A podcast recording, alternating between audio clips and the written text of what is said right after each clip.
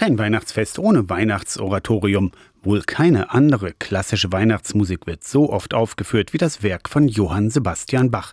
Gern auch schon in der Adventszeit, obwohl Advent gar nicht die Zeit ist für das Weihnachtsoratorium. Das Werk ist nämlich die Vertonung der biblischen Weihnachtsgeschichte und die beginnt ja eigentlich erst am Heiligabend.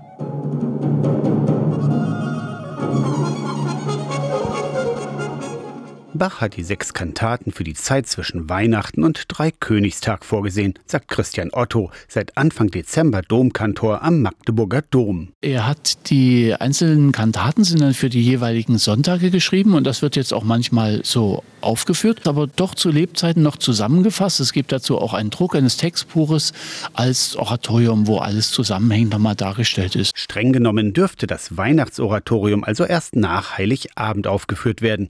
Der biblischen Geschichte zufolge wurde Jesus schließlich noch nicht im Advent geboren. In der Adventszeit ein Weihnachtsoratorium aufzuführen, das würde mir ein bisschen eigentlich widersprechen, weil dann erzählt man ja die Geburtsgeschichte schon und das ist einfach im Advent noch nicht dran. Aber aus praktischen Gründen wird das oft dann vorverlegt, das Weihnachtsoratorium. Große Emotionen, Festliche Musik mit Pauken und Trompeten. Jedes Jahr einer der musikalischen Höhepunkte der Adventszeit in Konzertsälen und Kirchen. Wohl wenige bringen keinen Ohrwurm mit.